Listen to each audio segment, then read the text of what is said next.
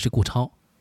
本节目呢是由浦东碧云美术馆和上海市残疾人文化体育促进中心联合为您呈现的。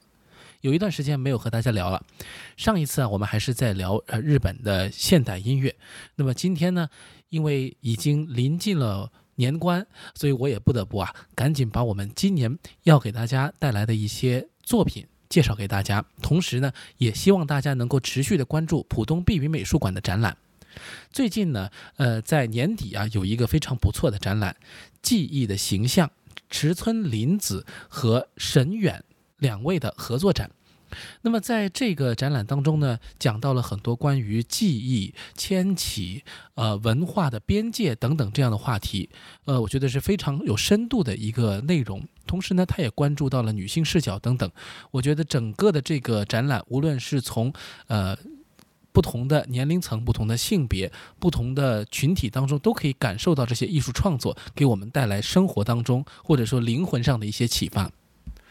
在音乐作品当中啊，我们回顾历史也能够看到很多经典的曲目，能够和今天这个话题相关。一说到记忆，说到迁徙，我们就不能不说到，其实近代历史上人们的活动交流都是不断的在频繁化的。所以才有了我们今天所说的全球化背景啊等等，这种各个国家不同文明、不同的人种、不同的语言之间的这种交融，其实带来了很多新奇的变化，也带来了彼此观察的一个视角。在浪漫主义初期的时候，有一位非常重要的作曲家门德尔松就曾经经历了这样一种变革时代。由于当时时候的旅行已经变得非常的容易，呃，至少在欧洲的范围之内呢，很多主要的国家已经可以经常的进行一些呃旅行，呃观察。音乐家也有了一种新的体验生活的方式，去丰富他们的创作。于是呢，门德尔松呢就踏上了意大利，在意大利之旅当中，他获得了很多的灵感，那里的阳光，那里的海岸线都给他带来了深刻的印象。于是呢，他就写下了一首第四交响曲。意大利交响曲，在这部作品当中，不仅有阳光、有海滩，同时也有意大利非常赖以为傲的一种艺术的，啊，可以说历史性的沉沉淀。从文艺复兴以来的所有的种种的历史遗迹，都给年轻的门德尔松这位德国的作曲家带来了无限的灵感。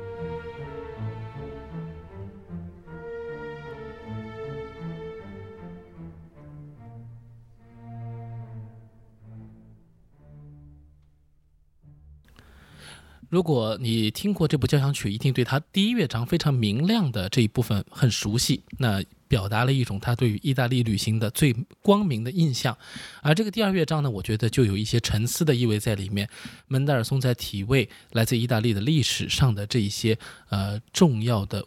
文艺人士他们留下的作品。那我们当然可以从这个角度去理解它，也可以通过其他的角度去理解这部作品。那么在之后呢，门德尔松之后呢，有一位作曲家，就是捷克的，呃，这位德沃夏克，他呢就是一位全球旅行者了。在他的时代啊，呃，不仅可以在欧洲内部进行广泛的旅行，而且音乐家甚至于也漂洋过海。德沃夏克呢，他是穿越了大西洋，到达了美国，在新大陆开展了他的音乐活动，奠定了他的国际名声，成为了一位国际性的作曲大师。那他在那里呢，不仅担任音乐学院的院长，广泛的授课、进行表演、担任指挥，指挥自己的作品。那同时呢，也让自己的名声啊，成为了当时最响亮的一个招牌。在德国夏克的作品当中，《自新大陆交响曲》《美国弦乐四重奏》，当然都是写给那个时代的。不过呢，还有一部作品值得一提的，就是他在回到自己的祖国之后写下的第十三弦乐四重奏。这部作品非常值得一说。那这部极大调的第十三弦乐四重奏是在他一八九五年回归欧洲的时候所写的。就在他回到欧洲不久以后呢，他当时年轻时候的初恋对象，那么后来呢，也成为了他的弟弟的新娘啊，就。也，因病去世了。由于他的离开呢，也给德沃夏克带来了很多的不快乐的这种心情。那作曲家呢，在经历了乡愁，又回到了故土，同时又感受到人事变迁之后呢？呃，可以说是发此感慨，写下了他的第十三弦乐四重奏。尤其是这个非常唯美的第二乐章呢，可以说是有一种忧愁之感，同时也有一种回到故土的欣慰，是把多种的人生经历呢融于一炉，写在了这个乐章当中。